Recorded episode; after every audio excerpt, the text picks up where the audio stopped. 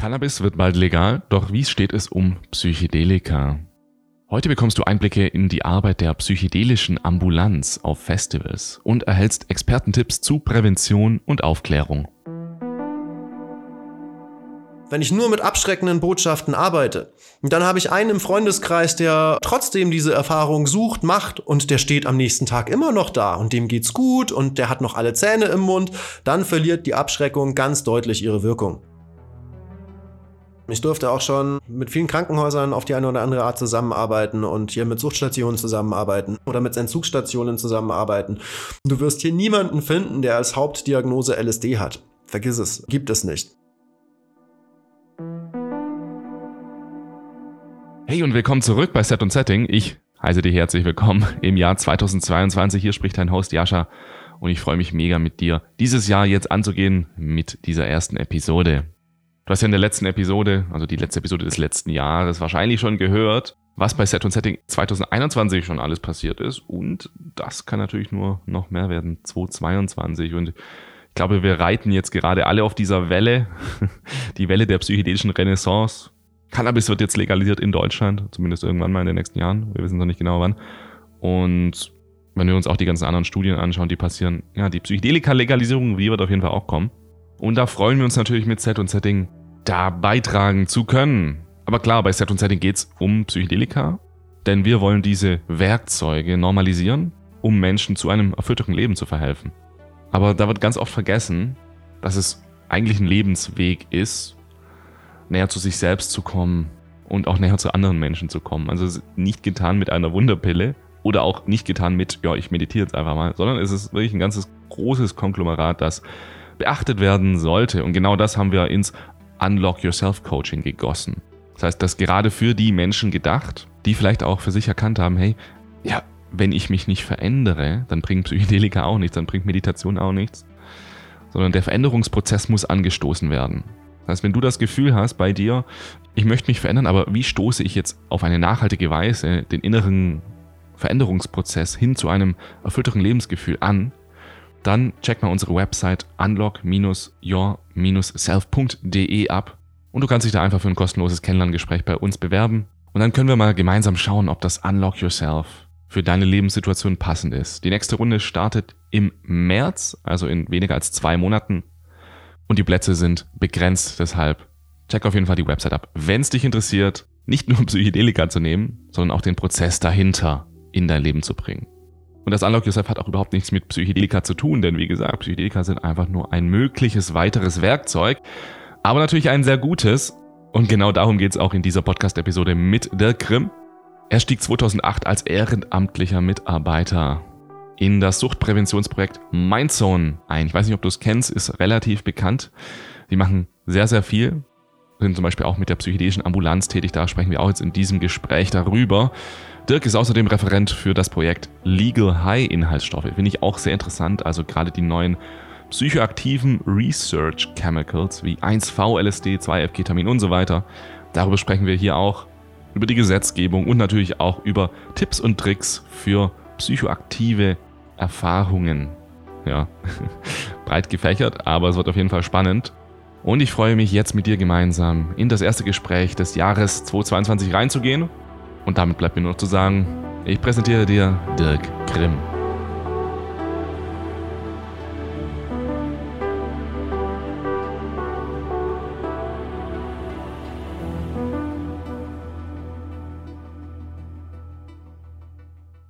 Was wir hier auf jeden Fall brauchen, ist die Aktualität. Ich bin ja eben gespannt, wir sind ja auch gerade hier. Ich weiß nicht, wie viel du aus Deutschland mitkriegst. Wir haben ja gerade wirklich eine große Umbruchzeit. Die Ampelkoalition ist gestartet. Sie haben herausgegeben, dass sie bundesweit Drug-Checking einführen wollen und dass wir eine, äh, dass Cannabis legalisiert wird. In den nächsten zwei bis drei Jahren soll es Fachgeschäfte geben wo Cannabis abgegeben wird, finde ich sehr, sehr, sehr, sehr spannend. Der Deutsche Handverband fordert natürlich jetzt innerhalb der ersten 100 Tage der Legislaturperiode die Entkriminalisierung, was nur Sinn macht. Und ich denke mal, ja, das sind so, so, so gerade ehrlich gesagt Highlights, die mir im Kopf rumspuken, weil ich es immer noch nicht so ganz glauben kann. Weil, ja, keine Ahnung, länger als mein halbes Leben schaut man darauf hin, arbeitet darauf hin und jetzt auf einmal schnips soll es da sein. Ich glaub's noch nicht ganz. Irgendwo ein Hintertürchen werden sie noch finden. Ich hatte letzten Mittwoch erst ein Gespräch hier mit BLKA, also hatten wir auch eine Sitzung, wo ich referieren durfte. Und dann sind wir auch auf das Thema CBD gekommen. Also es war mit das Hauptthema und die haben ja hier die ganzen CBD-Läden platt gemacht. Also die haben lasterweise Tee beschlagnahmt, ähm, haben dann die THC-Werte, die in den Teepackungen gefunden werden, aufaddiert, um daraus eine BTM-Anzeige zu, zu machen. Zweimal. Wenn du überlegst, wie viel hat das gekostet, wie viele Stunden hat das gekostet, alles drum und dran. Und wenn ich das jetzt so innerhalb von einer Woche versuche unter einen Hut zu kriegen, dann platzt mir irgendwie das Hirn, weil es geht nicht. Es ist so so kontrovers oder so, so zwei verschiedene Richtungen. Drum bin ich immer noch sehr, sehr skeptisch, aber das sind so spannende Zeiten. Und wenn ich zurückdenke, wenn ich das in drei Jahren höre, dann hätte ich gerne ein Grinsen im Gesicht, würde mich an die schöne Zeit hier zurückerinnern und mich freuen, dass ich tatsächlich hoffentlich den Umbruch in eine humanere Drogenpolitik noch miterleben darf. Hm, hm. Dann würde ich sagen, war unser Interview der Startschuss. Hoffe ich hoffe ich einfach, dass das, dass das jetzt quasi der Startschuss ist in eine, naja, ich möchte nicht übertreiben, aber ich würde schon auch sagen, bessere, aufgeklärtere Menschheit. Lass uns da doch direkt jetzt mal einsteigen. Ich glaube, es ist ein cooles Thema, um das jetzt aufzumachen, weil es auch so aktuell ist. Mhm. Weil für mich ist es genauso wie bei dir. Also, was da jetzt gerade passiert, gerade mit Cannabis halt, so dieses fortschrittliche, progressive, was jetzt am Horizont steht, das ist so fern von dem, was ich dachte, was die deutsche Politik macht und machen möchte. Und bei mir ist es genauso. Ich glaube, dass erst, ich habe es auch dem besten Freund erzählt, ich glaube, dass erst, wenn ich in so einen Laden reinlaufe, das kaufe und wieder rauslaufe, dann glaube ich das. Davor kann ich das einfach nicht glauben.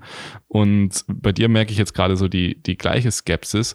Ähm, was, was denkst du, äh, wie ist es bei dir? Woher kommt bei dir die, die Skepsis? Wahrscheinlich einfach zu viel schiefgegangen in den letzten Jahren, oder? Sagen wir so, vor allem auch durch die Berichte, die wir natürlich aus, aus unserer Szene, aus, aus der Partyszene, ähm, aus, aus Projektpartnern und überall her mitbekommen, spiegelt das ein ganz anderes Bild wider. Bisher haben wir gerade hier in Bayern eine starke Repression, sprich auch Cannabiskonsumenten werden stark verfolgt. Es wird immer noch die Strafrechtskeule geschwungen. Ich kenne so viele Leute, die ihren Führerschein verloren haben wegen all diesen Sachen. Von daher denke ich mir auch, ich kann es noch nicht glauben. Außerdem haben wir halt auch vor nicht allzu langer Zeit noch hier gerade in Bayern eine ganz andere Ansage von den Entscheidungsträgern bekommen. Also vor nicht mal anderthalb Jahren wurde noch verboten, laut über das Thema Drug-Checking, also verboten, wurde, wurde auf jeden Fall noch geschaut, dass man nicht laut über das Thema Drug-Checking redet. Auf jedem Kongress, auf dem ich hier war, wo einer der führenden Politikerinnen oder Politiker die, die Einführungsworte halten durfte, war Cannabis auf einmal Thema. Ganz egal, ob diese Tagung um Cannabis ging oder nicht. Und die Stellung war hier immer klar absolut gegen eine Legalisierung, gegen eine Freigabe, gegen eine Entkriminalisierung. Und jetzt innerhalb von so kurzer Zeit soll sich das alles um 180 Grad drehen und dann am Schluss, ich, ich bin gespannt, wann die CSU ihren ersten Flyer rausbringt, woraus steht, wir haben Cannabis legalisiert. Weil dann reißt's mich. Aber ich bin auch noch sehr, sehr, sehr, sehr skeptisch, weil ich kann mir vorstellen, dass hier noch einige Hürden kommen. Ich meine, es war ja schon mal fast so weit. Denken wir an 1995, 1994, 95, wo der Haschisch-Paragraph eingeführt wurde. Damals haben auch alle schon geglaubt, cool, jetzt ist es dann durch, äh, Cannabis wird entkriminalisiert.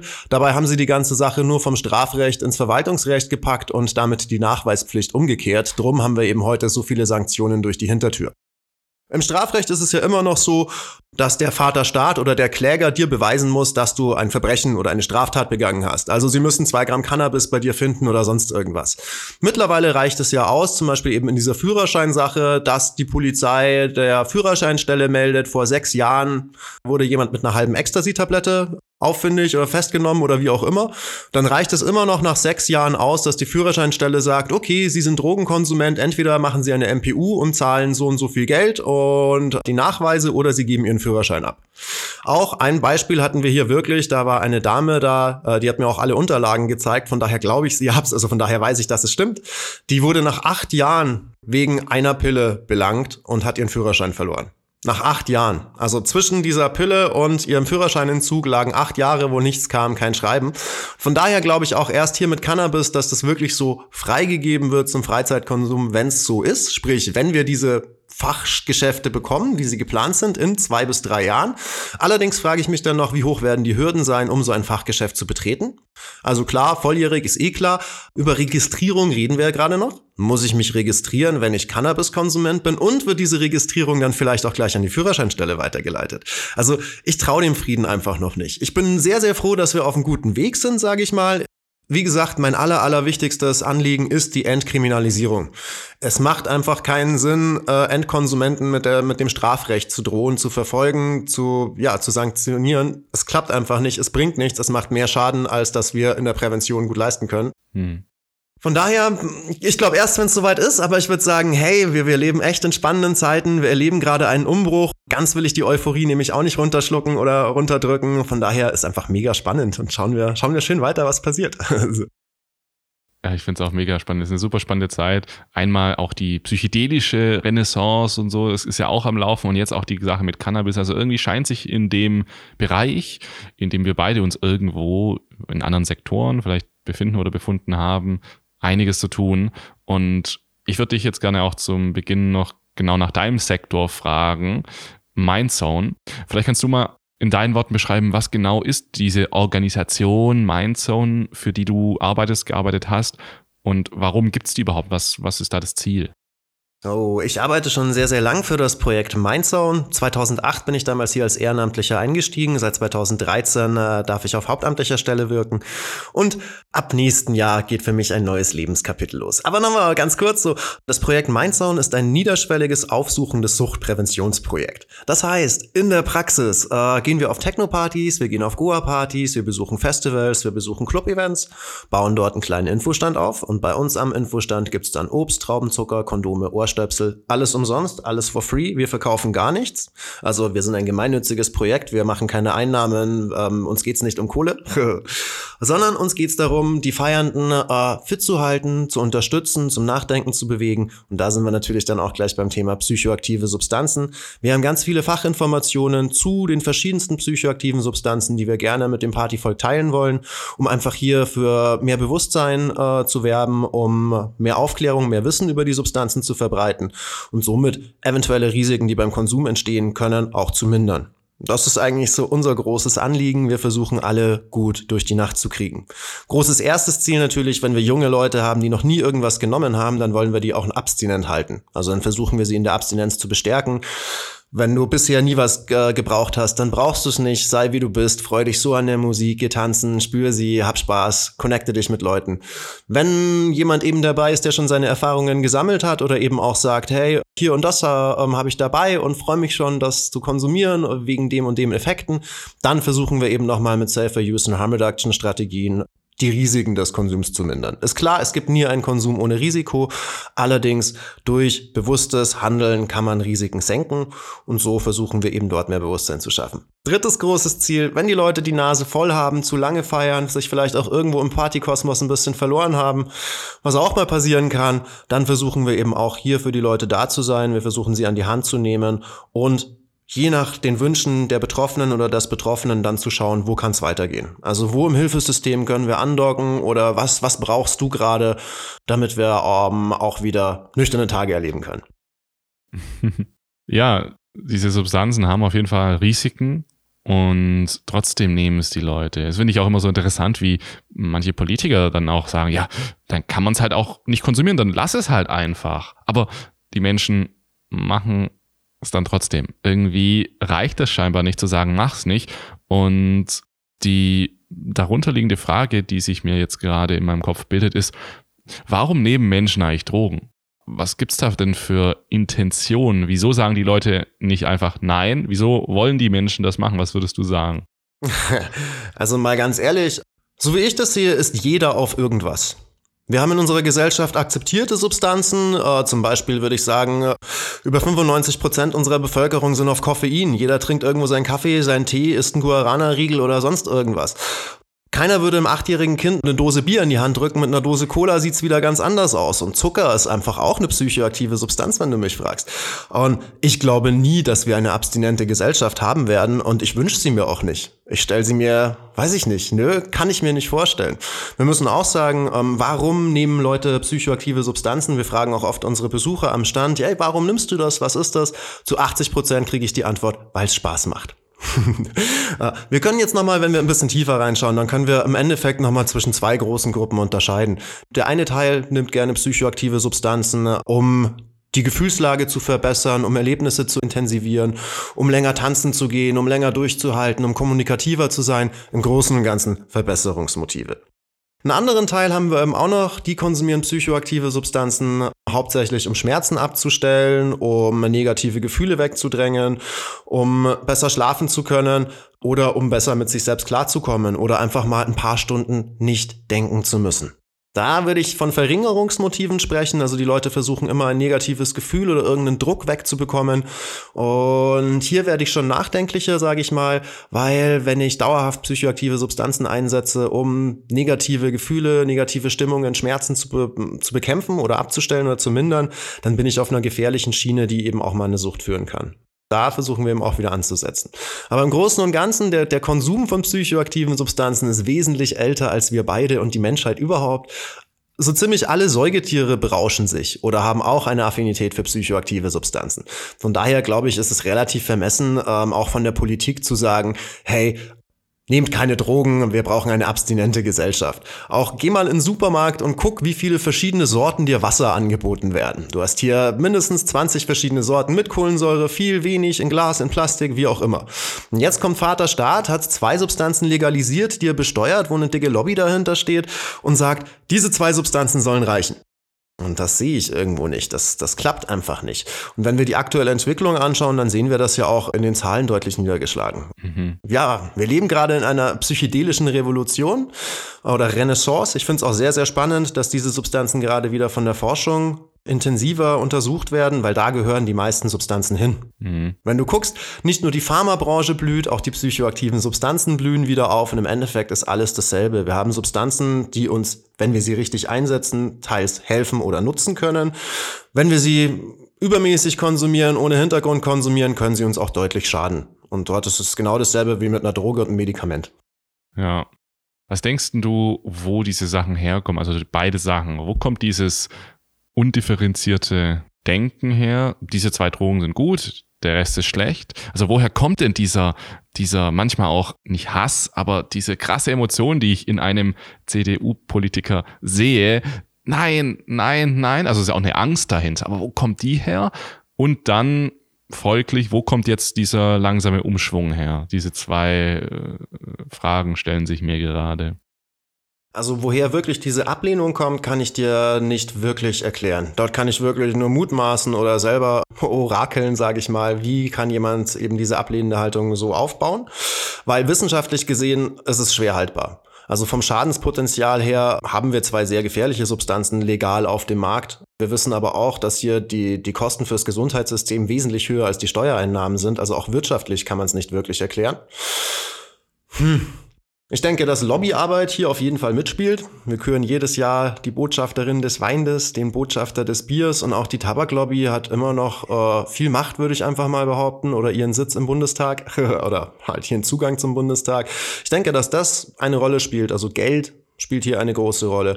Aber nach wie vor, spätestens seit wissenschaftlichen Untersuchungen von David Nutt und nochmal ein Forscherteam aus Norwegen und Schweden, wissen wir, dass es auf wissenschaftlicher Basis nicht begründet werden kann. Also unser Verbot, unsere Ablehnung und dann auf der anderen Seite unser leichter Zugang ab 16 Jahren rund um die Uhr verkäuflich. Das kann ich dir wirklich nicht erklären. Viel spannender finde ich ehrlich gesagt auch, also es leuchtet mir nicht ein, darum kann ich es nicht erklären. Aber sehr, sehr spannend finde ich deine zweite Frage. Warum kommen diese Substanzen immer mehr? Dort kann ich auch wieder nur mutmaßen. Also hier ist es wieder schwer, das irgendwo wissenschaftlich zu belegen oder hier Studien zu, zu aufzuführen. Allerdings können wir sagen, wir haben nicht nur eine Welt, die immer kompakter wird, also nicht nur hier äh, die Globalisierung der Wirtschaft läuft, sondern auch die Globalisierung der psychoaktiven Substanzen. Durch das Internet, durch neue Beschaffungswege, durch das Deep Web, Darknet, wie auch immer, haben wir einen globalen Drogenmarkt. Das Angebot wird immer größer, die Qualität wird immer besser, könnte man auch behaupten. Die Preise bleiben gleich oder fallen. Von daher, es gibt immer mehr Angebot. Von daher haben wir auch wieder mehr User. Sehen wir auch. Ein großes Problem, was ich dabei sehe, dass diese Substanzen eben teilweise wahnsinnig überdosiert mittlerweile verkauft werden. Denken wir an Ecstasy-Pillen. Ecstasy-Pillen haben mittlerweile über Doppel, also den doppelten Wirkstoffgehalt im Vergleich von noch vor zehn Jahren. Wir haben immer wieder Ausreißer dabei, die 300 Milligramm an Wirkstoffgehalt MDMA knacken. Wir hatten jetzt in Manchester, wurden jetzt mal Pillen gecheckt, die hatten 477 Milligramm MDMA. Und das ist halt schon wieder die Kehrseite der Medaille bei einem unregulierten Markt. Das kann auch in die Hose gehen, weil die Substanzen einfach überdosiert verkauft werden. Und natürlich wesentlich schwerer zu dosieren sind, als wenn ich jetzt ein Bier trinke, sage ich mal. Beim Bier spüre ich irgendwann, wenn die Wirkung kommt oder auch nicht. Bei einer Pille oder bei so kleinen Konsumeinheiten, bei, bei so potenten Substanzen, was drin ist, ist drin und wirkt. Was ich auch noch aber sehe, warum diese Substanzen immer mehr wieder auch in den Forschungsgrund kommen, ist einfach, dass wir, ja, weltweit Probleme mit Depressionen haben. Depression ist eine Volkskrankheit, die sehr, sehr weit verbreitet ist. Die, die Zahlen steigen.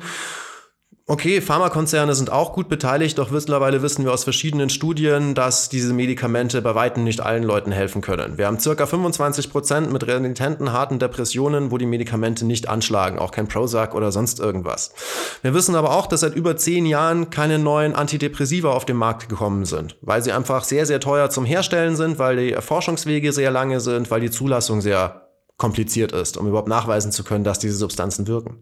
Und von daher haben wir jetzt auf einmal wieder alte Medizin, wie zum Beispiel eben die äh, verschiedene Psychedelika, die seit Tausenden von Jahren von Menschen benutzt werden und die auf einmal in diesem Forschungsfeld interessant werden. Weil anscheinend auch diese Substanzen bei richtiger Anleitung und der richtiger Einnahme das Potenzial haben können, negative Gefühle abzubauen, Depressionen zu lindern. Und das, denke ich mal, ist eine super spannende Sache. Wenn es mich nicht täuscht, haben wir hier in Deutschland auch gerade die weltweit größte Psilocybin-Studie, die ich mit Spannung beobachte.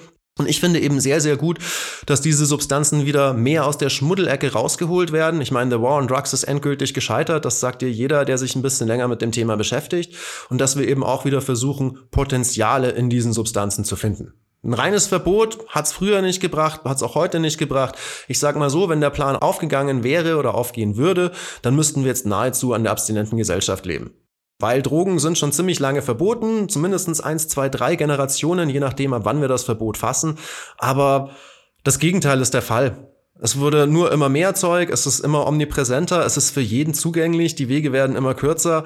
Und jetzt bin ich eben auch sehr froh über einige Organisationen wie die Mind Foundation oder wie die MAPS, die eben auch mit diesen Substanzen über Spenden forscht und somit auch wieder eben ja, valide Ergebnisse zutage fördert zum Nutzen dieser Substanzen. Mhm. Daher denke ich, kommt diese psychedelische Renaissance, dass wir immer mehr Substanzen wieder auch in dem medizinischen Kontext, wenn du mich fragst, genau dahin, wo sie hauptsächlich hingehören, haben und dort wieder neue Potenziale entdecken können. Das ist das Spannende.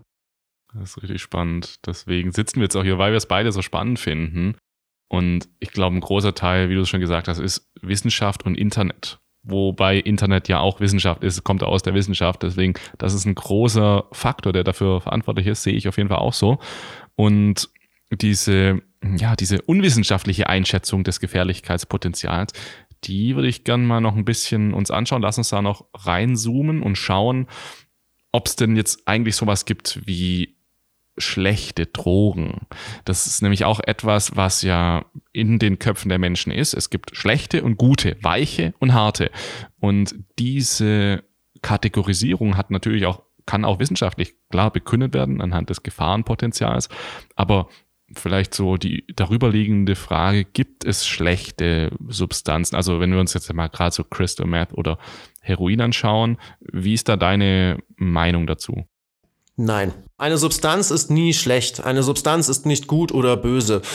Die Frage ist, wie wir sie nutzen. Wir können sie gut benutzen, wir können sie schlecht benutzen. Wir können sie so benutzen, dass sie sehr, sehr viel Schaden für mich, für meine, äh, für mein Loved Ones, für mein nahes Umfeld und für, für, für die Gesellschaft allgemein zutage bringt. Und wir können sie so benutzen, dass sie uns stärkt, dass sie uns hilft, auf jeden Fall, dass wir selbst einen Nutzen draus ziehen. Die Kategorisierung in harte Drogen und weiche Drogen ist ein ein Konstrukt, dem ich nicht folgen kann. Das ist für mich komplett veraltet. Und auch dieses Konstrukt von guten Substanzen oder schlechten Substanzen stimmt meines Erachtens nicht. Das sehen wir aber schon relativ schnell, wenn wir die, die Geschichte der einzelnen Substanzen betrachten. Ich meine, die meisten kennen wir ja schon sehr, sehr, sehr, sehr lang. LSD ist ja hier eins der jüngsten Stoffe, sage ich mal, das wir auch schon seit 1938 kennen. Alle anderen so klassischen Drogen kennen wir schon wesentlich länger und die meisten kommen irgendwo aus der Apotheke oder früher aus der Pharmaforschung oder wurden zumindest zeitweise als Medikament eingesetzt. Dieses Gut und Schlecht und War and Drugs ähm, hat, wenn du mich fragst, andere Hintergründe gehabt. Wenn wir das geschichtlich nochmal betrachten, dann waren hier häufig wirtschaftliche Gründe oder machtpolitische Gründe nochmal der Grund für Verbote oder für die Verfolgungen. Wir sehen es beim Cannabis so, dass bereits in, ja, Ende der 30er Jahre in den USA verboten wurde. Ja, Harry Anslinger war hier, denke ich mal, eine treibende Gestalt. Wir wissen auch, dass er damals in Holz- und Kunstphase investiert hat. Hanf war natürlich ein Gegner. Wir wissen auch, dass äh, Anslinger der Leiter der Prohibitionsbehörde war. Ja, die Prohibition ist damals gescheitert und dann stand ein komplettes Ministerium da und ist arbeitslos. Natürlich brauchen wir irgendeinen neuen Feind. Und wenn wir es angucken, wie das so durch die Geschichte weitergeht, dann können wir auch zu jeder Drogenepoche wieder politische oder machthaberische Parallelen finden, sage ich mal. Allerdings sehen wir schon auch, dass es ähm, durchaus problematischen Drogenkonsum geben kann. Denken wir an die offenen Drogenszenen in der Schweiz, aber auch in Deutschland der 80er Jahre dann war das schon ein sehr verheerendes Bild, wenn dort 6000 Leute im Park sitzen uh, und alle auf ja, alle fröhlich spritzen, also Heroingebrauch sehr hoch ist und du dann die Verelendung und auch die Todesfälle mitbekommst, dann ist das natürlich eine harte Nummer. Das ist aber vergleichbar, würde ich sagen, mit einer Epidemie einfach. Ähm, hier, hier sind andere Gründe im Hintergrund. Mhm. Ich denke auch, dass Sucht einfach super, super komplex ist. Und wenn Leute süchtig werden, dann liegt das meistens nicht alleine an der Substanz, an der Substanzwirkung, am Substanzprofil, sondern hier kommen auch immer noch persönliche und soziale Komponenten mit dazu. Von daher finde ich es einfach sehr veraltet, beziehungsweise passt es nicht in mein Drogenbild, Substanzen nach hart, weich, gut oder schlecht einzuteilen. Mhm. Außerdem, am aller, aller gefährlichsten ist immer die Substanz, die man selber einnimmt. Egal was man konsumiert, dadurch entstehen immer die höchsten Risiken. Man sollte mit seinem seinem eigenen Konsum immer bewusst umgehen, seine Risiken hinterfragen. Aber rein das auf Substanz zu sagen, finde ich zu, zu wenig. Wir haben es gesehen bei Crystal Meth. Crystal Meth, die Sau, sage ich mal, haben wir jetzt ein paar Jahre durch Deutschland getrieben. Und es hat sich trotzdem nichts verändert. Ich kenne auch äh, Methamphetamin-Konsumenten, die über eine Dekade Methamphetamin benutzen und trotzdem in der Mitte der Gesellschaft stehen, Führungspositionen haben. Ich kenne aber auch andere Leute, die in jungen Jahren äh, Methamphetamin angefangen haben zu konsumieren, waren in kurzer Zeit in einem täglichen Konsummuster drinnen, hatten sehr hohe Konsummuster und nach neun Monaten war alles weg. Wohnung, Frau, äh, Job und die Leute wirklich arm dran, sage ich mal. Also süchtig geworden. Aber rein nochmal Substanz gut, böse, schlecht. Nö, spiele ich nicht mit. ich glaube, es ist eben relativ einfach, das so zu sehen. Ne? Wir haben auch hier die Unterscheidung zwischen Abschreckung und Aufklärung, Verbot und Information. Das sind so die zwei Extreme. Aber das eine Extrem ist ja viel einfacher. Es ist viel einfacher zu sagen, das ist schlecht, das ist verboten, das steht im Gesetz und fertig. Weil die andere Richtung würde ja bedeuten, dass ich mich sehr viel informieren muss, viel Zeit investieren muss und dann muss ich ja die ganzen Menschen auch aufklären. Und das ist ja auch etwas, was ihr bei, bei Mindzone mehr machen möchte, da geht es ja auch mehr um Aufklärung als um, um Abschreckung. Wie würdest du diese beiden denn aus Basis der Vergangenheit so ein bisschen vergleichen? Was haben wir da in der Vergangenheit gesehen und was wären denn m, positive Beispiele jetzt von Aufklärung? Also was, was kann Aufklärung, was Verbot nicht kann? Ich denke, durch ein Verbot schaffen wir es weder, die Abstinenz zwanghaft herbeizuführen. Es wird immer Leute geben, die sich entweder auch von einem Verbot angezogen fühlen, so die Bad Boys und das Image, das da mitspielt. Okay, ein paar wird es bestimmt auch abhalten, die sagen, ist verboten, mache ich nicht. Aber genau siehst du, da sind wir schon an dem Punkt. Ich meine, wir sind alle Menschen, wir sind alle gleich, aber wir, wir sind alle auch wieder ein bisschen verschieden. Gottes Tiergarten ist groß und bunt, aber jedes Tierchen hat doch wieder seinen eigenen kleinen Regenbogen an oder sonst irgendwas. Du verstehst, was ich meine. Uns Menschen fällt es sehr, sehr leicht, wenn wir Dinge schwarz und weiß betrachten. Gut und schlecht. Das hilft uns, Dinge schnell einzusortieren und hier eine klare Linie zu finden oder sonst irgendwas. Aber gerade in solchen, solchen Debatten, gerade wenn es um Sucht oder wenn es um Substanzen geht, dann ist es wieder, wie bei allen Dingen, die wir schwarz-weiß sehen, zu einfach gesehen. Wir brauchen hier wesentlich mehr Differenzierung und vor allem sollten wir das Ganze nicht auf wirtschaftlichen Interessen, sollte das nicht aufgebaut sein. Aufklärung versus Abschreckung. Wenn wir gucken, wie viel haben wir denn durch die reine Abschreckung erreicht? Ein schönes aktuelles Beispiel ist, glaube ich, der Crystal-Zug. Ich weiß nicht, ob du das kennst. Mhm. In Tschechien haben die einen Zug zusammengeschraubt, wo man von Abteil zu Abteil gehen kann und dann quasi den Absturz auf Methamphetamin miterleben kann. Das Ganze ist so aufgezeichnet, dass man quasi in einem komplett vermüllten Waggon steht. Der soll widerspiegeln, wie Methamphetamin-Konsumenten äh, leben oder in welchen Lebenszuständen. Das Ganze endet dann mit einem tödlichen Autounfall. Man konnte diesen Crystal Train für 10.000 Euro am Tag buchen ähm, und dann immer Schulklassen dort durchjagen. Ja, wenn man am Anfang gefragt hat, äh, liebe Schulklasse, was wisst ihr über Methamphetamin und wie seht ihr das, dann war da relativ wenig, dann hat man die durch den Zug gejagt und alle sind hinten rausgefallen und haben gesagt, oh, boah, ist ja schrecklich, ja, nee, ist total furchtbar, hm, war ein toller Schulausflug, hat, hat, ja, hat Spaß gemacht. Dadurch kam dann eben auch so auf, ja, ist eine gute Sache. Ich stehe überhaupt nicht hinter dieser Präventionskampagne, weil ich denke, es ist der komplett falsche Weg. Vor allem, wenn wir die evidenzbasierte Forschung hier nochmal ansteuern, dann ist einfach nach drei Monaten, wenn wir die Klasse wieder befragen, meistens nicht mehr viel da. Außerdem, wenn jemand im Umfeld andere Erfahrungen gemacht hat, dann tragen die meistens wesentlich mehr als diese Abschreckungsbeispiele. Das ist eben ein großer, großer Punkt, warum ich sage, Abschreckung ist schwer oder kann eben auch in vielen Sachen schiefgehen oder nicht funktionieren. Weil, wenn ich nur mit abschreckenden Botschaften arbeite, dann habe ich einen im Freundeskreis, der trotzdem diese Erfahrung sucht, macht und der steht am nächsten Tag immer noch da und dem geht's gut und der hat noch alle Zähne im Mund, dann verliert die Abschreckung ganz deutlich ihre Wirkung. Dann ist hier das Bild, das ich gezeichnet habe, nicht mehr glaubwürdig und es geht flöten. Und dann denken ja viele, ja, ist ja wurscht, ist ja alles Quatsch, was die mir erzählt haben. Ich kann machen, was ich will. Und so haben wir es eben auch bei einigen Sachen gemacht. Ich sage immer noch bei meinem, ja, am Anfang ist es sehr, sehr schwer, Leute, also allgemein mit Abschreckungen würde ich nicht arbeiten. Ich denke aber, Aufklärung kann hier wesentlich bessere, langfristigere äh, Erfolge erzielen. Wenn ich jemanden genau darüber informiere und das zwar ungeschönt, auch die positiven Seiten nicht weglasse, weil Hätte, hätte Substanzkonsum nicht auch positive Seiten, dann hätten wir nicht so viel Substanzkonsum. Sage ich einfach mal so. Dann schau dir in die Berliner Clubs, schau in sämtliche Techno-Clubs, dann gäbe es dort keine Substanzen, wenn es alles nur negativ wäre. Und daher auch, ähm, es muss einfach eine wirkliche neutrale Aufklärung in dem Fall, denke ich mal, geben. Wenn ich jemanden neutral über positive Seiten, aber auch über negative Seiten aufkläre, denke ich, kann er wesentlich mehr mitnehmen, als wenn ich nur mit abschreckenden Beispielen arbeite. Weil andere, also selber andere Erfahrungen gemacht oder andere Leute im Umfeld andere Erfahrungen gemacht, dann ist die Abschreckung einfach auch ganz schnell vorbei. Also dann funktioniert sie einfach nicht mehr. Und ich denke auch auf lange Sicht ist die Aufklärung wesentlich besser als nur die Abschreckung. Ja, war in meinem Leben auf jeden Fall genauso, wie du es gerade nämlich beschrieben hast, mit diesem ich war abgeschreckt, ich dachte, das macht, das ist schlecht. Und dann hatte ich einen Menschen in meiner Klasse damals, ist inzwischen ein sehr guter Freund von mir, und der hat das gemacht, aber der war doch, hä, der ist doch normal, hä? Und dann ist so alles zusammengebrochen. So das ganze Konstrukt, das diese Abschreckung in mir aufgebaut hat, ist komplett zusammengebrochen. Dann habe ich gesagt, ich mache das und jetzt schau mich an, wo ich heute bin. Mann, hat, hat nicht geklappt mit der Abschreckung. Und deswegen kann das genau nachvollziehen, dass sozusagen dieses Konstrukt, das da aufgebaut wird, einfach zu wackelig ist. Und ein Aufklärungskonstrukt ist nicht so wackelig. Das hält auch stand, wenn irgendwas passiert, was gegen dieses Konstrukt irgendwie spricht. Oder man kann es dann halt viel besser einordnen. Und das ist ja, ja, das halte ich für eine, für eine sehr wichtige Sache.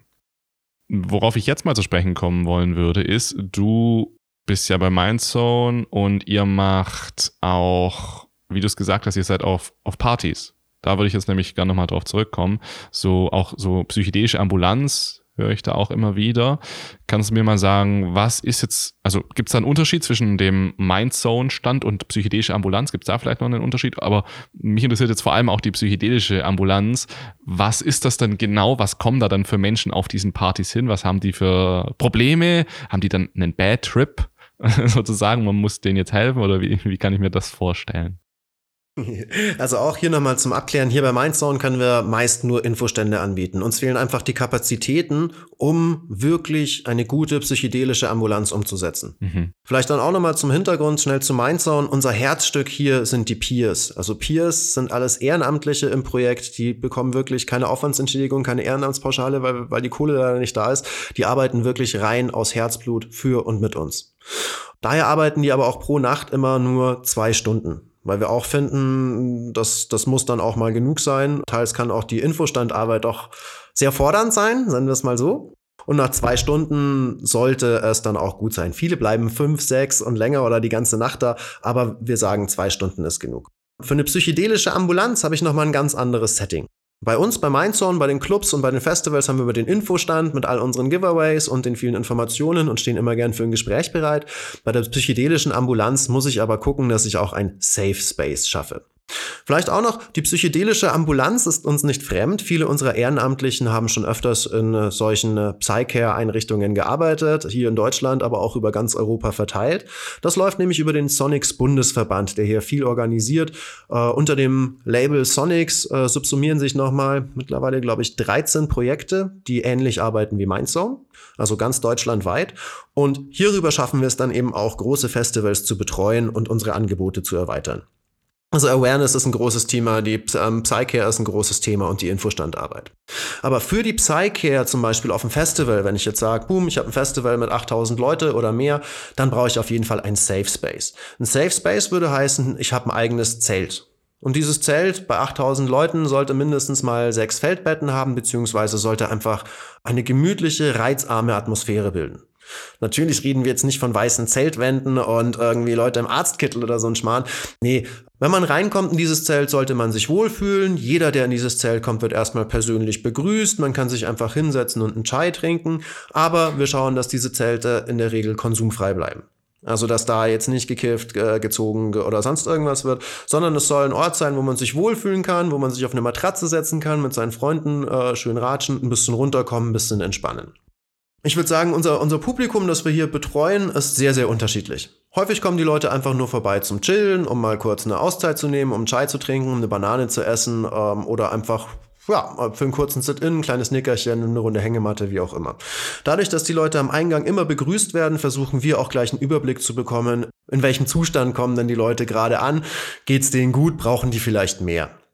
Man muss auch sagen, wir arbeiten hier immer sehr, sehr eng mit den Rettungskräften zusammen. Also uns bringen die Rettungskräfte Leute, die sagen, ey, medizinisch ist alles gut, aber psychisch gibt es hier vielleicht noch ein paar Hürden zu nehmen.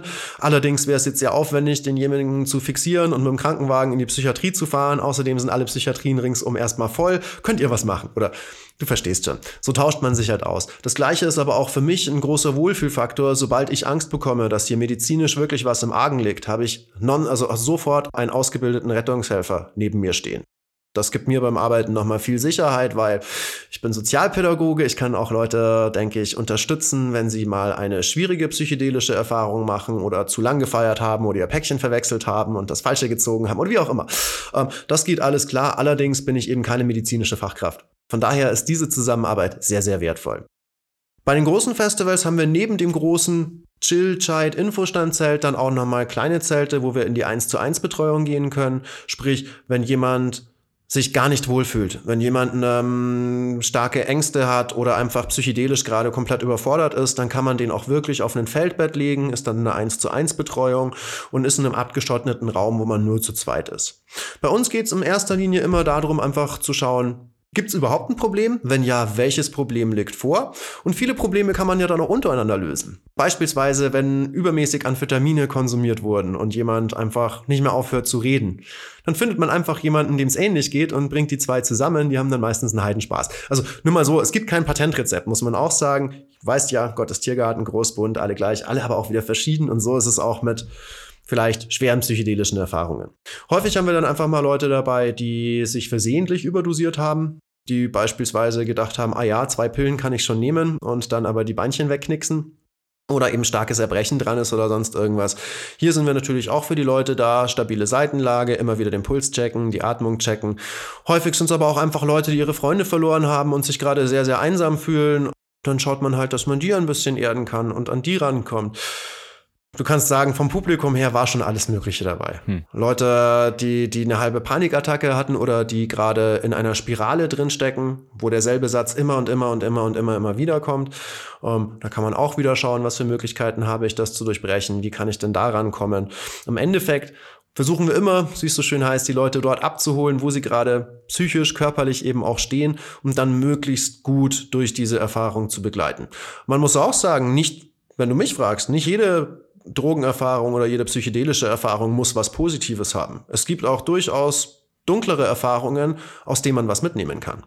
Wenn es wirklich komplett schief geht, das ist dann so, so der letzte Notnagel, wenn, wenn jemand fremdgefährdend oder eigengefährdend wird oder wirklich auch körperliche Schutzreflexe zeigt, ähm, einkoten, einnässen. Also wenn man halt weiß, so, wow, jetzt ist hier ein Erregungszustand da, der wirklich gefährlich werden kann oder wo, wo man sagt, hey, ich muss jetzt handeln, dann haben wir natürlich wieder die Sunnies da, dann gibt's halt Benzodiazepine gespritzt und dann wird die Welt dunkel. Aber das ist der, der allerletzte Fall, den ich jemanden zuputen möchte. Sonst versucht man eigentlich immer irgendwie diese Erfahrung zu begleiten, möglichst gut zusammen durchzustehen, weil ich denke, die Leute können mehr draus mitnehmen, auch wenn sie mal einen anstrengenden Film gefahren haben oder einen düsteren Film gefahren haben, kann man mehr aus dieser Erfahrung mitnehmen, als wenn ich das mit einem Medikament auf einmal kappe und dann wird's dunkel und dann komme ich am nächsten Tag wieder oder ein paar Stunden später wieder zu mir, bin aber immer noch in dieser komischen Gefühlswelt. Mhm. Von daher denke ich auch, eben hier die Begleitung ist wichtig. Und ein Patentrezept, wie das abläuft, damit was, das, was für Problemchen die Leute kommen, kann ich dir nicht geben, weil das ist ganz verschieden, komplett verschieden.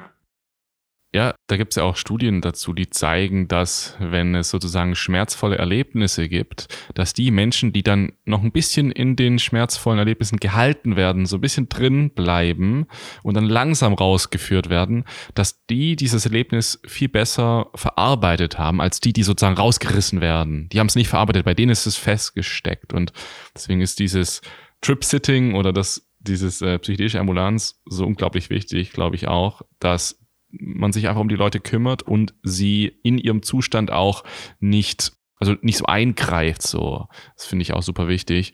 Und was mir auch immer wieder auffällt, jetzt wo wir gerade darüber sprechen, ist, also in diese psychedelische Ambulanz oder auf den Festivals allgemein, da wird ja alles konsumiert. Von den klassischen Party-Substanzen hin wahrscheinlich auch zu sowas wie Heroin, Ketamin, MDMA, Amphetamine und auch klassische psychedelische Substanzen wie Psilocybin oder LSD.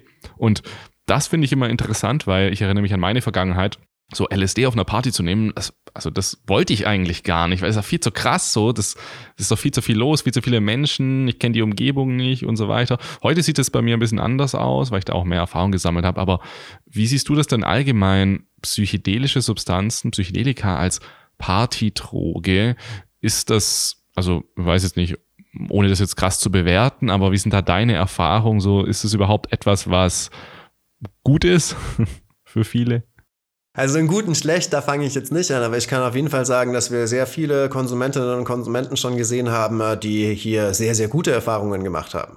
Also die dadurch noch, noch tiefer in die Party abtauchen konnten, die vielleicht ja, wenn sie es dann im Nachgang dann immer schaffen, diese Erfahrung mit in den Alltag zu nehmen, dann würde ich sagen, wow, Experiment voll gelungen. Allerdings muss ich auch sagen, gerade bei den Psychedelikern haben wir häufig auch eben Betreuungsfälle dann gehabt. Allgemein würde ich einfach mal sagen, Party und Psychedelika passt auf jeden Fall zusammen, kann gut zusammenpassen. Allerdings würde ich immer noch sagen, also rein als subjektiver Meinung, rein meine private Meinung, es ist ein bisschen verschwendetes Potenzial. Mhm. also man kann es als Spaßdroge nehmen, es muss nicht unbedingt spaßig werden. Das kommt dann immer wieder darauf an, was gerade in einem hochkommt oder welche Erfahrungen man vielleicht auf dieser Party macht, wer welchen Satz auch immer zu einem spricht oder wie anguckt. Aber es kann auch sehr, sehr schön zum Feiern sein. Allerdings glaube ich, dass noch wesentlich mehr Potenzial gerade bei Psychedelikern da ist. Ich würde auch nicht sagen, dass Psychedelika jetzt eine reine Partydroge sind. Absolut nicht sie machen nicht glücklich auf Knopfdruck oder sonst irgendwas, wie so wie es bei, bei serotonergen Substanzen, also bei, bei MDMA oder bei den klassischen serotonergen Substanzen eher sagen könnte, so die viel Serotonin ausschütten. Allerdings muss ich eben auch sagen, wenn ich jetzt mal an ein großes Festival nähe Berlin denke, wo immer früher so 70, 80.000 Leute da waren, um, ähm, gab es manchmal eben auch Probleme mit Psychedelika. Was heißt Probleme? Leute haben halt hier eine andere Erwartungshaltung gehabt als das, was ihnen der Trip dann wirklich präsentiert hat. Die haben sich vielleicht im Vorfeld auch gut über LSD oder Peyote oder sonst irgendwas informiert, haben viel gelesen und denken sich, ach Mensch, hier ist schön, ich bin hier mit meinen vier besten Freunden, alles leuchtet, jetzt nehme ich das erste Mal in meinem Leben LSD. Und am besten nehme ich gleich halt eine Pappe, so wie sich das gehört. Hm, nach drei Stunden haben sie ihre Freunde verloren, ihr Handy funktioniert nicht mehr, hier sind 80.000 Leute, keine Ahnung, wo das Zelt steht, in dem ich wohne. Und dann können auch negative Gefühle auftreten. Weil halt vielleicht einfach die Erwartungshaltung, das, wie man sich vorgestellt hat, dass so ein psychedelischer Rausch abläuft, nicht das ist, wie man es dann erlebt. Von daher würde ich immer erstmal raten, wenn jemand Interesse an Psychedelikas hat, dann sollte er das erstmal in einem sichereren Setting probieren. Ich meine, über Drug Set und Setting brauche ich, glaube ich, jetzt hier nicht anfangen zu reden. Ich meine, der Podcast heißt Set und Setting.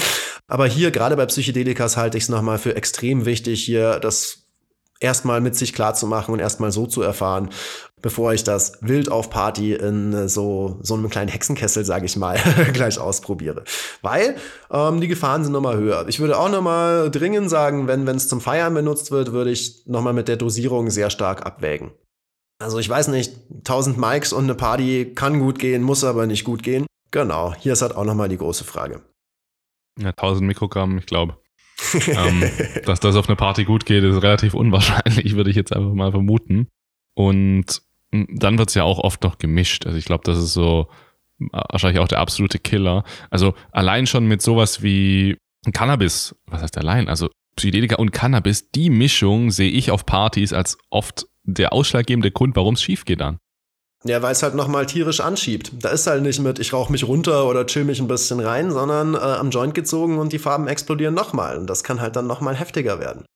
Allgemein aber nochmal zum Mischkonsum. Mischkonsum, wie ich es erlebe, ist an der Tagesordnung. Ich finde, also absolut, es ist absolut die Ausnahme, wenn du jemanden hast, der keinen Mischkonsum betreibt, der wirklich nur eine Substanz konsumiert. Ich meine, mit Nikotin, Alkohol, Cannabis, das ist ja schon mal irgendwo so der Klassiker. Wir haben auch echt viele Leute dabei, die ihre Substanzketten haben. Also die dir genau sagen können, um die und die Uhrzeit nehme ich so und so viel Milligramm von dem Stoff, dann warte ich dreieinhalb Stunden, bis meine Uhr piept und dann lege ich das drauf für die und die Effekte.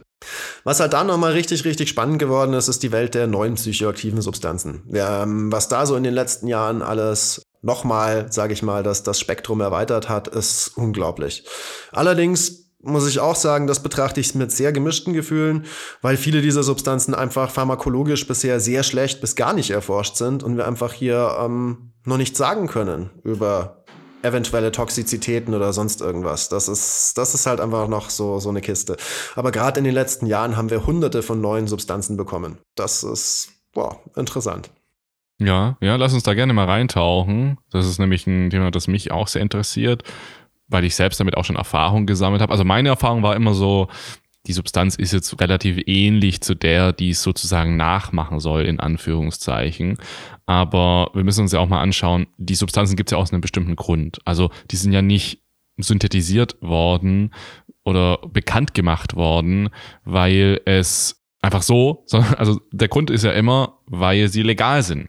Weil sie in Deutschland jetzt, spreche ich mal für Deutschland, wenn sie synthetisiert werden das erste Mal, sind sie erstmal legal. Und da würde ich jetzt gerne mal einsteigen, weil ich denke, du kennst dich da ein bisschen aus damit. Wie ist denn so in Deutschland, vielleicht weißt du es auch Österreich und der Schweiz, wie ist denn da so die Gesetzlage bezüglich normalen verbotenen Substanzen, also zum Beispiel LSD? Und wie ist die Gesetzlage für eine, ein Legal High, das jetzt rauskommt? Und was hat sich da der Gesetzgeber überlegt, um das dann zu unterbinden? Da können wir vielleicht noch mal eine kurze kleine Zeitreise machen. Ich würde dich gerne mitnehmen in das Jahr 2008. in 2008 war hier in Deutschland in meiner Wahrnehmung der große Startschuss für Legal Highs. Wir hatten auf einmal eine Räuchermischung auf dem Markt, die hieß Spice. Die wurde auch medial sehr ausgeschlachtet, würde ich sagen. Also alle Fernsehsender, alle Zeitungen haben einen Artikel über Spice geschrieben und das Ganze wurde auch als legaler Cannabis-Ersatz naja, beworben, möchte ich fast sagen. Also so haben es die Zeitungen äh, beschrieben. Und naja, da waren dann die ersten synthetischen Cannabinoide drin. Das Ganze konnte legal gekauft werden. Die Firma hat einen riesengroßen Reibach gemacht, also die Spice hergestellt haben. In Großbritannien ging das schon 2004 los, also die hatten vier Jahre Vorsprung. Und auch bei uns ist das Ganze dann einfach explodiert. Spice wurde dann relativ schnell verboten, weil man eben die eigentlichen psychoaktiven Wirkstoffe hier gefunden hat und die im BTMG unterstellt hat. Also BTMG ist ja unser Betäubungsmittelgesetz in Deutschland. Über die Substanzen, die dort aufgenommen werden, entscheidet immer der Sachverständigenausschuss für Betäubungsmittel. Das ist eben nochmal ein Ausschuss vom BfArM, also vom Bundesinstitut für Arzneimittel und Medizinprodukte. Die treffen sich in der Regel zweimal im Jahr und sprechen über Substanzen, die wie auch immer aufgetaucht sind. Entweder weil es hier Sicherstellungen von Polizei oder Zoll gab oder weil es vermehrt Krankenhausaufnahmen gab oder Todesfälle. Und so werden Substanzen dort immer besprochen und dann wird eben darüber geredet, ob sie verboten werden sollen oder nicht und wie sie verboten werden sollen, wenn die Entscheidung gefallen ist. Also kommen sie in das BTMG Anlage 1, 2 oder 3. Hier kann man nochmal unterscheiden. Wir haben zum Beispiel Betäubungsmittel, die man eben nicht frei, also die unter Strafe stehen, die nicht frei verfüg- und handelbar sind, die man sich aber vom Arzt verschreiben lassen kann. Zum Beispiel Codein. Oder auch Cannabis. Cannabis steht in allen drei Anlagen. Wir haben dann nochmal Stoffe, die für den Gebrauch verboten sind, fürs Verschreiben verboten sind, aber für die Wirtschaft offen stehen. Also für, für Forschung, für Vorstoffe werden häufig auch nochmal Chemikalien gebraucht oder zur Medikamentenherstellung. Und dann haben wir nochmal die Anlage, in der alle Substanzen gelistet sind, die für alle verboten sind. Komplett und immer. Zum Beispiel Psilocybin und LSD. Wir können sagen, ähm, unser BTMG kennen, also ja, fugt im Endeffekt auf den, äh, den großen Bund der Vereinten Nationen. Es gibt die Commission on Narcotic Drugs, das ist eine Unterorganisation der UNO. Und diese gibt's schon seit den 50er Jahren. Und hier wurde 61 und 71 große äh, Völkerrechtsabkommen beschlossen, die eben allgemein, kannst du sagen, eigentlich fast den weltweiten Verkehr mit Betäubungsmitteln reden. Drum können wir auch sagen, ab da haben wir wirklich die strafrechtliche Verfolgung von allen möglichen Substanzen gehabt. Und das ist eben das Betäubungsmittelgesetz. Hier in Deutschland ist es so, dass ich diesem Gesetz nur immer eine Substanz zuführen kann, wenn ich sie eindeutig benannt habe, wenn ich die Cars-Nummer habe, also wenn ich die komplette Substanz entschlüsselt habe. Und dann kann ich auch nur die eine einbauen. Und jetzt kommen wir wieder zurück ins Jahr 2008, 9 und 10. Dort haben nämlich dann fündige Chemiker sich dieses Spielchen zunutze gemacht. Die wussten, das kann immer nur eine Substanz verankert werden. Also haben sie angefangen, Derivate von altbekannten Substanzen herzustellen. Derivate sind quasi die kleinen Brüder und kleinen Schwestern. Wenn du schaust, Amphetamin ist bestimmt hm, vielen Hörern ein Begriff. Amphetamin kennen wir schon sehr, sehr, sehr, sehr, sehr lange. 1887 das erste Mal synthetisiert in Japan, den Rest spare ich mir. Äh, wir benutzen das auch medizinisch und von diesem Amphetamin kann ich nahezu 600 Abhandlungen, 600 Derivate erzeugen. Und nicht alle sind im BTMG. Eigentlich bis damals waren es die wenigsten. Und so hat eigentlich quasi dann das Katz- und Maus-Spiel begonnen. Chemiker hat ein Derivat von Amphetamin hergestellt. Ähm, Staat braucht mindestens zwölf Monate, um es zu verbieten. Und das wusste der Chemiker schon vorher und hat dann gleich das nächste ähm, aus der Tasche gezogen, indem er die chemische Strukturformel minimal verändert hat. Boom, neue Droge, hm, muss erst wieder neu verboten werden und ich kann es legal verkaufen. Jetzt meine subjektive Meinung dazu, das war einfach die Antwort auf die Prohibition, die wir hier haben. Wir haben Substanzen, die von Leuten gut und gerne konsumiert werden. Also die ganzen, the Big Six, wenn du es so willst. Also die, die großen klassischen Substanzen und ihre Wirkmöglichkeiten. Und weil diese verboten sind, haben Chemiker halt angefangen, ein bisschen an der chemischen Strukturformel rumzudoktern, um Substanzen zu erzeugen, die ähnlich wirken, aber erstmal legal sind. Und dieses Katz-und-Maus-Spiel ging bei uns in Deutschland bis November 2016. Da hat der Gesetzgeber dann gesagt, okay, also ganz sagen, gute acht Jahre, wenn wir das vom, Sp ähm, vom Startschuss Spice hernehmen. Und da hat der Gesetzgeber gesagt, so, Schluss mit diesem Katz-und-Maus-Spiel. Ab jetzt machen wir ein neues Gesetz. Wir nennen das das neue psychoaktive Stoffe-Gesetz. Und hier arbeiten wir mit Stoffgruppen. Stoffgruppe heißt, wir machen ein chemisches Konstrukt und legen hier eben fest, dass dieses verboten ist. Und egal welche Abhandlung ein fündiger Chemiker erzeugt oder wie er das variiert, es ist und bleibt verboten. Damals hat man das für zwei Substanzklassen gemacht, für die Cannabimimetika, die dem JWH 18 gefolgt sind, und für die Phenethylamine mit Katinonstruktur. Also im Groben und Ganzen für die ganzen Räuchermischungen oder die, die, die klassischen synthetischen Cannabinoide in den Räuchermischungen und für Badesalze und Düngepüllen, also für Substanzen, die so ähnlich wie Speed oder MDMA gewirkt haben oder was dazwischen, Mephedron, Methadron, Metkatinone, sowas. Hexedron fällt auch drunter. Genau. Und da dann eben, ja, damit hat man sich erhofft, dass man den Markt trockenlegt, also alles wieder illegalisiert hat, hat aber in der Praxis nicht geklappt. Nach nicht mal dreieinhalb Monaten hatten wir neue Cannabinoide, zum Beispiel Comylpicaclon und alles, was danach gefolgt ist, die haben einen anderen chemischen Aufbau und das Katz- und Maus-Spiel ging von vorne los. Wenn wir gucken, Österreich hat beispielsweise schon 2012 eine Stoffgruppenunterstellung gemacht und die hatten von Anfang an neun Substanzklassen dort drin, wenn es sich jetzt auswendig täuscht. Acht oder neun waren es. Neun Substanzklassen, glaube ich. Deutschland ist vier Jahre später gestartet mit zwei Substanzklassen. Und die große Frage, was werden Chemiker wohl gemacht haben? Natürlich, sie sind auf die Substanzklassen ausgewichen, die nicht unter Kontrolle stehen. Von daher haben wir dann in den Jahren 2017, 18, 19 echt viele Opioide und Benzodiazepine bekommen wo ich als, ja, wo ich mir die Haare raufen könnte, weil ich sag mal so, das Gefahrenpotenzial dieser Opioide, Fentanyle und Benzodiazepine schätze ich persönlich noch mal höher ein als das der synthetischen Cannabinoide und der ja, der Badesalze oder der Katinone. Genau, aber das war dann einfach die Marktdynamik, die sich hier ergeben hat. Wir haben dieses neue Gesetz 2019 um drei Substanzklassen erweitert, nämlich äh, Tryptamine, dann zwei Amyl Amylglycolhexylamide, also damit hat man die Keta-Derivate erstmals wieder illegalisiert. Und was war es noch? Benzodiazepine.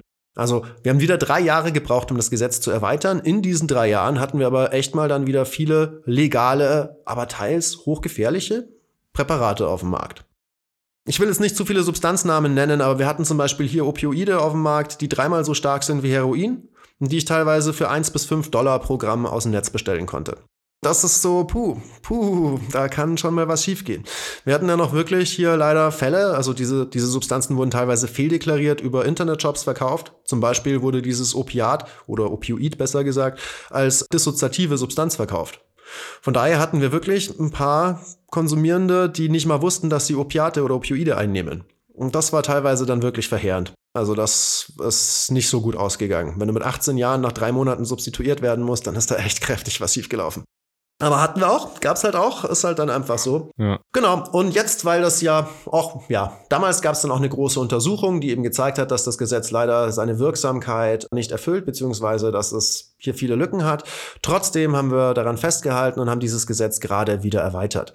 Was aber recht spannend war, eben, um es jetzt mal auf die Psychedelika zurückzuführen, 2015 war meines Wissens der große Startschuss für 1P-LSD.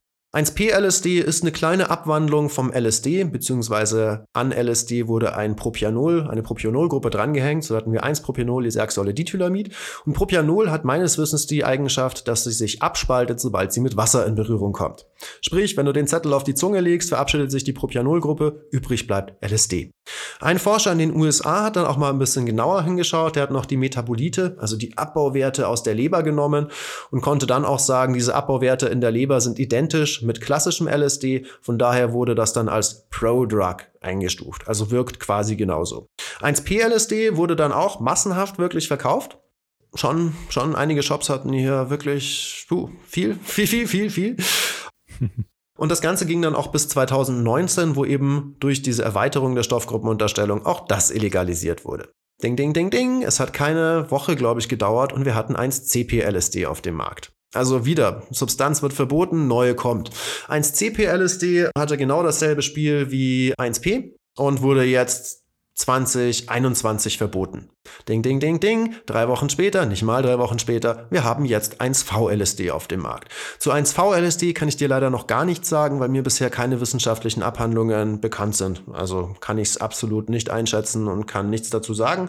Außer den Standardsatz, den ich irgendwie zu den meisten neuen psychoaktiven Substanzen sage. Ich schätze die Gefährdung höher ein als bei der klassischen Substanz.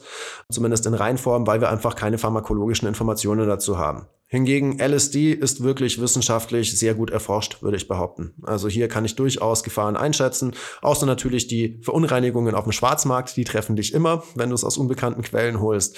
Aber ja. Aber ich sag mal auch, das hat also so gute wie schlechte Seiten, um ein schlechtes Beispiel zu nennen, eine sehr, ich würde es fast sagen, aggressiv werbender Verkäufer in Berlin hat zum Beispiel wieder 1001 CP LSD-Trips auf einer Demo verteilt. Sowas finde ich nicht nachgedacht, nicht gut. Irgendwo, nö, das gehört da nicht hin und nicht in das Setting und schon gar nicht tausend Trips einfach verschenkt, die ich irgendjemanden in die Hand drücke. Und das mit Plakaten bewerbe. Das sind dann so die anderen Ausuferungen, wo ich mich wirklich frage, so, puh, naja, ob das mal gut geht. Ja, ja, ich weiß, wen du meinst. Ich habe jetzt vor kurzem gesehen, dass die Website sogar offline irgendwie war. Also ich weiß, habe ich zumindest gesehen, dass da gerade irgendwas am Laufen ist. Echt? Ja, also ich glaube, da gab es irgendwas. Vielleicht ist jetzt aber auch alles wieder zurück, weil ich glaube, es gab es da bei ihm schon mal, bei dieser Person. Mehrfach. Die Polizei hat ihn dann wieder laufen lassen müssen, weil eigentlich ist es ja erlaubt.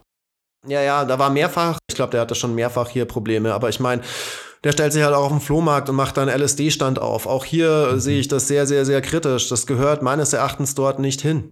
Und man, ey, ich weiß nicht, wie du es einschätzt, aber ich würde auch durchaus behaupten, dass auch Psychedelika ihre gefährlichen Seiten haben. Vielleicht weniger körperlich, aber psychisch definitiv. Und von daher sollte ich schon nochmal genau überlegen, in welchem Set, in welchem Setting, in welcher Dosierung.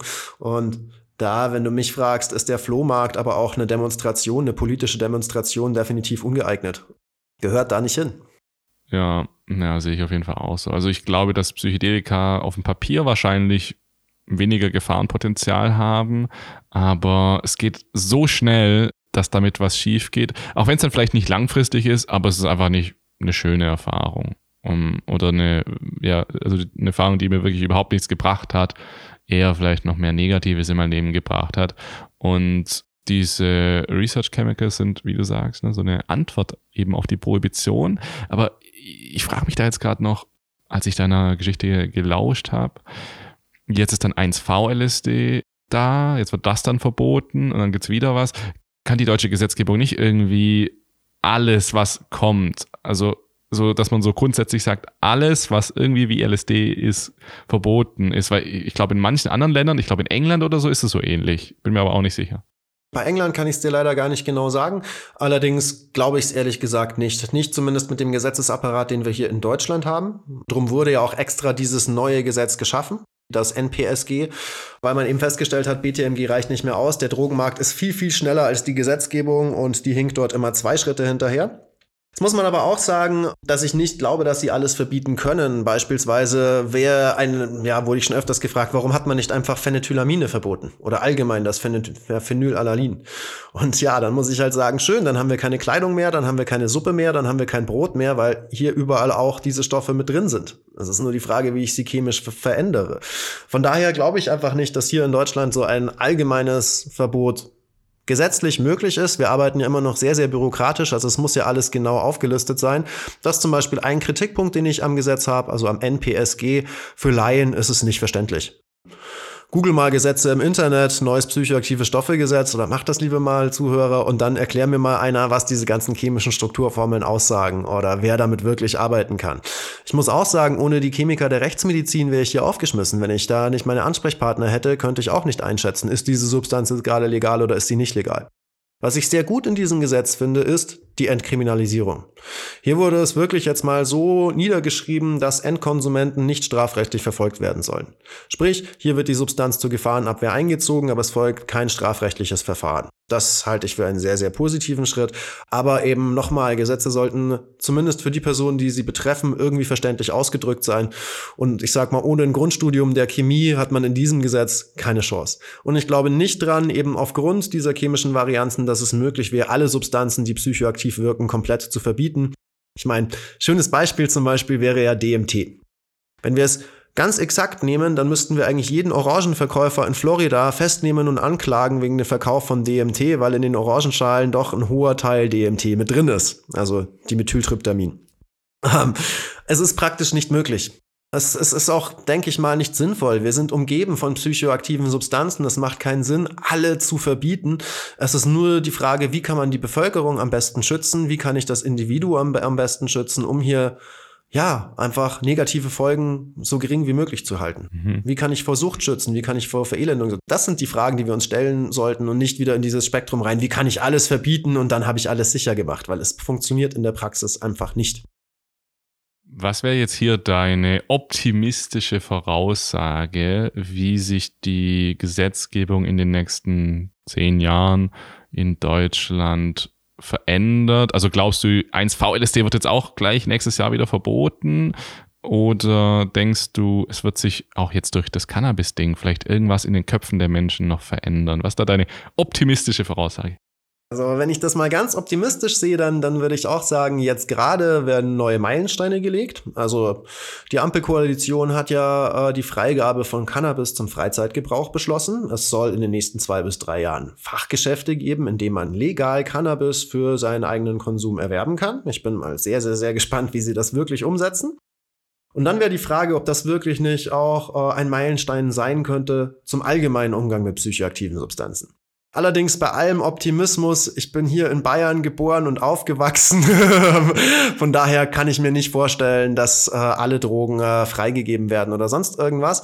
Aber ich hoffe doch zumindest auf eine Entkriminalisierung für die End-User. Weil auch, wenn wir ehrlich sind, am aller, allerhärtesten sind die von diesem Gesetz betroffen, die süchtig oder abhängig sind.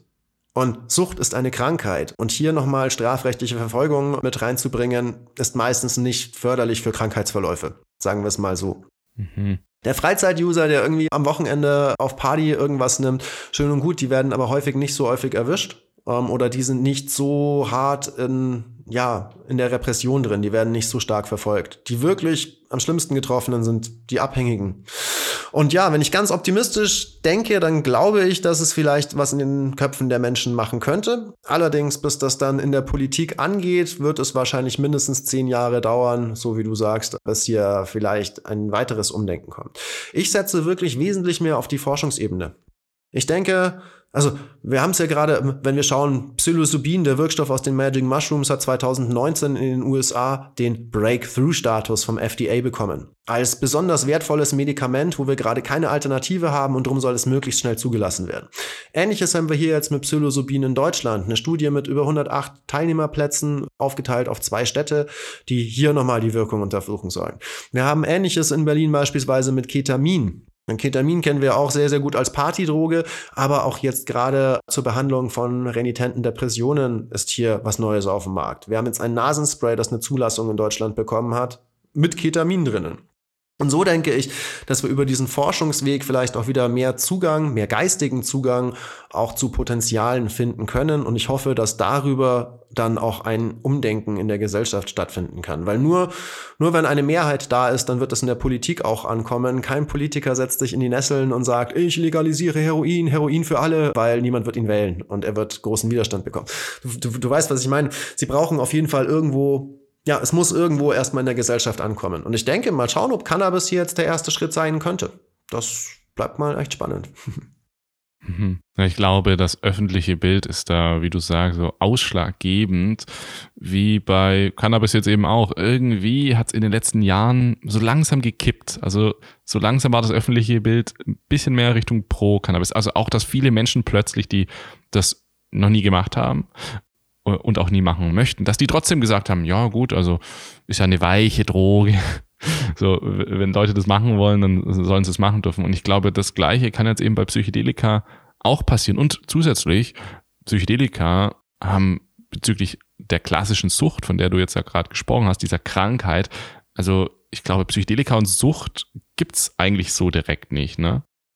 Ich durfte auch schon ja mit vielen Krankenhäusern auf die eine oder andere Art zusammenarbeiten und hier mit Suchtstationen zusammenarbeiten oder mit Entzugsstationen zusammenarbeiten.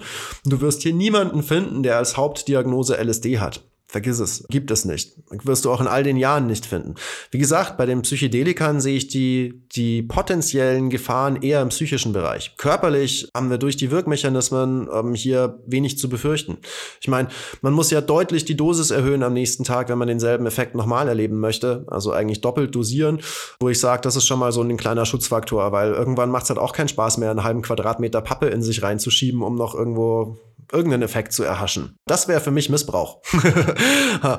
Auch nochmal, wenn wir schauen, es werden ja keine körpereigenen Substanzen angegriffen, sage ich mal. Wenn ich jetzt Amphetamine nehme, die, die Serotonin, die auf serotonerge Geflecht wirken, dann, wie beispielsweise Ecstasy, MDMA, dann habe ich mit einer Einnahme von 120 Milligramm den Effekt, dass mein Speicher sich auf Knopfdruck um 80 Prozent leert. Bam. Dann heißt aber auch, ich habe mein ganzes Serotonin erstmal verbraten, der Speicher muss sich erstmal wieder füllen, es dauert. Und das meine ich mit Körper der eigenen Reserven angegriffen. Psychedelika gehen ja auf dieselben Rezeptoren, die hier im Spiel sind, also hauptsächlich auf das 5-AHT-System und docken hier an die Zellen an und gaukeln quasi der Zelle vor oder der, der, der, dem Rezeptor vor, sie wären Serotonin. Das ist ja eigentlich dieser spannende Wirkmechanismus, worum wir auch sagen, wir haben hier keine Neurotoxizität im Vergleich zu den Amphetaminen. Wir haben hier eben kaum Toxizitäten. Und das ist eigentlich somit der Hauptgrund, warum man sagen kann, gut, wir werden auch keine letale Dosis erreichen. Selbst wenn du aus Versehen irgendwie zehn Tropfen nimmst, musst du da, also psychisch kann das dann dich sehr fordern und da wirst du auch länger dran knabbern können. Bis hin, ich muss auch sagen, ich kenne aber auch Fälle, wo, wo das schiefgelaufen ist, also wo Leute danach längere Zeit psychiatrisch behandelt werden mussten, über sechs Monate nach, nach einer schweren, schweren DMT-Erfahrung. Aber naja, komplett falsches Setting, drei Tage wach, dann auf der Couch sitzen und mit einer Blechdose DMT rauchen, war vielleicht nicht die klügste Idee. Ähm, gut, boom. Set und Setting gesperrt. Aber eben sonst drum meine ich, drum, drum haben hier Psychedelika definitiv Potenzial, weil das Schadenspotenzial für den Körper selbst sehr, sehr, sehr gering ist. Drum denke ich, dass das könnte auf jeden Fall auch ein Wegweiser sein. Allerdings müssen wir aufpassen, dass wir eben nicht mehr solche Verkäufer haben wie in Berlin, die rumrennen und auf einer Demos tausend Zettel verteilen, weil das wird dann meines Erachtens nur den negativen Ruf festigen oder hier wieder zu neuen Problemen führen. Wenn wir das bewusster in einem bewussten Setting anwenden, dann glaube ich, sind hier die Effekte viel, viel besser. Ja, dann hoffen wir mal, dass wir mit unserem Gespräch jetzt hier etwas dazu beitragen können. Hat mir mega viel Spaß gemacht und ich würde dir jetzt auch gerne noch eine letzte Frage stellen für dieses Gespräch. Nämlich, du hast es jetzt auch schon so ein bisschen gemacht, aber was ich noch interessant wäre, was sind so deine Top-Tipps zum Substanzkonsum generell, weil viele Menschen, die uns jetzt zuhören, die interessieren sich wahrscheinlich dafür, haben schon gemacht oder möchten es noch machen und was wäre jetzt so, das ist wahrscheinlich so einfach so safer Use Tipps, aber so auch aus deiner Lebenserfahrung, was hat dir immer am meisten geholfen, um sichere und nachhaltige Erfahrung mit psychoaktiven Substanzen zu erleben? Hm. Also ich denke hier das Wichtigste, äh, gerade bei psychoaktiven Substanzen, ist auch mit die Demut. Viel ist nicht immer unbedingt gleich gut. Man sollte wirklich mit Demut und bewusst an diese Sache rangehen. Man sollte gut reflektieren. Man sollte sich auch nochmal im Klaren sein, warum nehme ich das gerade? Mach das nicht, weil es gerade alle tun oder weil es hippig und trendig ist oder sonst irgendwas, sondern überlegt euch wirklich, was ist mein Ziel damit? Ähm, sonst natürlich informiert euch möglichst gut über Dosis und Wirkung und versucht diese auch möglichst am besten mit einer Laboranalyse testen zu lassen, weil wir haben auch echt viele verstreckte Sachen, auch Viele Leute, die denken, sie nehmen LSD, haben wahrscheinlich zeitweise NBOME-Derivate untergeschoben bekommen, wo ich körperlich ganz andere Gefahren habe, wo die Toxizität eine ganz andere ist. Sonst das Wichtigste auch nochmal so zusammengefasst einfach. Auch erst nochmal die warnende Schiene. Es gibt niemals einen Konsum ohne Risiko.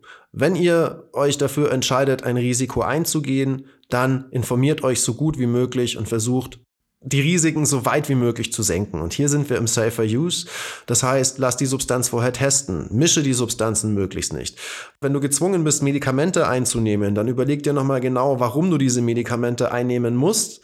Und dann denk nochmal drüber nach, wie sich deine Gefahrensituation verhält. Wenn du immer noch zu der Entscheidung kommst, du möchtest das einnehmen, dann schau, dass du wenigstens Medikament und psychoaktive Substanz so weit wie möglich trennst von der Zeit her dass du die nicht gleichzeitig oder kurz nacheinander einnimmst. Das kann auch bei manchen Substanzen schräge Wechselwirkungen nochmal machen oder teils auch gefährlich werden. Auch such dir wenigstens einen guten Freund oder eine gute Freundin und klär sie über deinen Konsum auf. Mach das am besten nicht ganz alleine zu Hause und sag niemandem, was los ist. Wenn irgendwas schief läuft, hast du wenigstens eine Person, die nochmal sagen kann, das und das ist Fakt, so und so viel wurde ungefähr genommen. Dann kann man eher einschätzen, wie, wie die Reise weitergeht oder ob es was braucht oder auch nicht. Weiter, je nachdem, wenn wir jetzt bei Psychedelika bleiben, dann eben weniger ist mehr. Definitiv weniger ist mehr. Man muss nicht die 1000 Mikes schießen, um hier besonders cool oder super spirituell zu sein oder sonst irgendwas. Nein, langsam rangehen.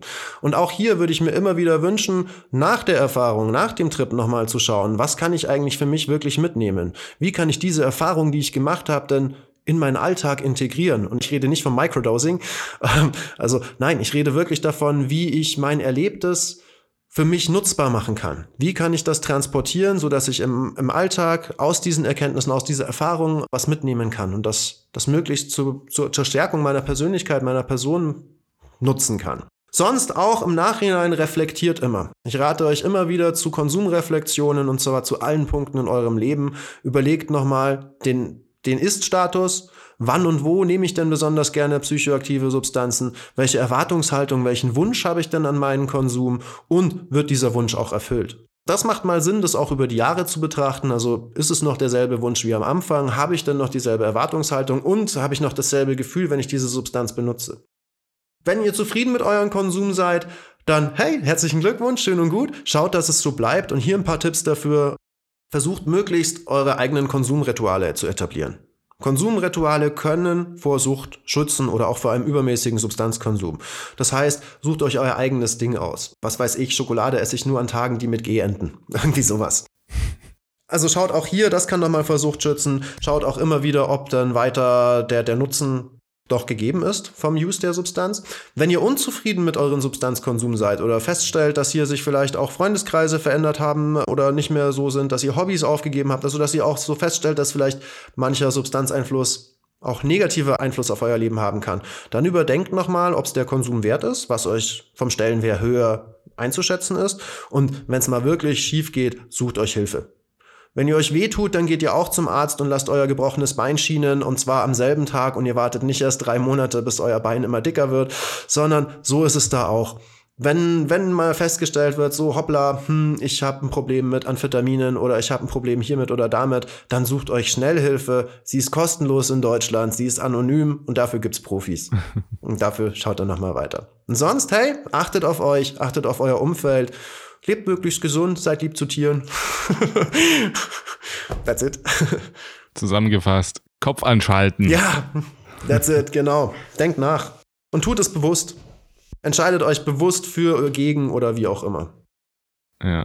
Ja, man kann sich auch dagegen entscheiden. Das ist ja. im Spektrum des Möglichen. Und ja. Hey, Dirk, danke, dass du da warst. Danke auch für deine Arbeit, die du mit Mindsound in den letzten, in den letzten Jahren gemacht hast. Ich finde es richtig geil. Großen Respekt an dich und wünsche dir auch viel Erfolg bei dem, was du als nächstes machst. Und ja, vielen Dank. Vielen, vielen Dank dir für die Einladung. Voll schön hier zu sein und ja, mich mit dir auszutauschen. Hat mir auch wirklich Spaß gemacht. War toll. Und hey, dir noch eine, eine super gute Zeit und ich hoffe mal, unsere Wege werden sich wieder kreuzen. Die Welt ist eher ein Dorf, so groß ist sie nicht. Also, yo, ich sag mal hoffnungsvoll. Bis bald. Bis dann, Dirk. Dankeschön. Und da sind wir wieder am Ende dieses Gesprächs angekommen. Ich hoffe, du hattest eine angenehme Reise in den letzten ein, eineinhalb Stunden, bin ich mir aber sicher, sonst wärst du ja nicht bis hierher gekommen. Und ich möchte dich jetzt nochmal an das erinnern, was ich am Anfang des Gesprächs gesagt habe. Wenn du dich für die inneren Prozesse der persönlichen Veränderung hin zu einem erfüllteren Lebensgefühl interessierst, wenn du Bock hast, hey, komm, ich will damit jetzt mal wirklich einsteigen. Ich baue jetzt mal einen Startschuss. Ich will jetzt mal richtig mit der Praxis anfangen und nicht nur so viel Theorie immer machen, beziehungsweise konsumieren. Dann check unlock-your-self.de ab und schau dich mal ein bisschen um auf unsere Website. Und wenn du das Gefühl bekommst, dass das zu dir passen würde, dann trag dich doch gerne für ein kostenloses Gespräch ein. So, Link ist in der Podcast-Beschreibung, selbstverständlich. Und wenn dir das gefällt, was wir von Set und Setting so veranstalten an sich, dann würde ich mich natürlich freuen, wenn du unseren Podcast bewertest, diese Episode teilst an Menschen, bei denen du das Gefühl hättest, das könnte ihnen helfen. Und ansonsten sehen wir uns jetzt wieder nächste Woche. Oder du kannst natürlich eine der alten Podcast-Episoden anhören. Was ich übrigens ganz oft merke, ist, dass Menschen, die jetzt erst mit dazugekommen sind, die alten Episoden gar nicht mehr so viel anhören. Ich kann dir nur empfehlen, auch die ersten 30 Episoden oder die ersten Episoden, die sind auch alle super spannend. Die sind jetzt nicht irgendwie qualitativ schlechter als die jetzigen, sondern die sind genauso gut. Also es sind richtig gute Gespräche dabei. Die sollten nicht in Vergessenheit geraten. Deswegen zieht ihr das gerne nochmal rein, wenn es dich interessiert. Und wir sehen uns wieder in der nächsten Episode. Bis dahin sage ich ciao.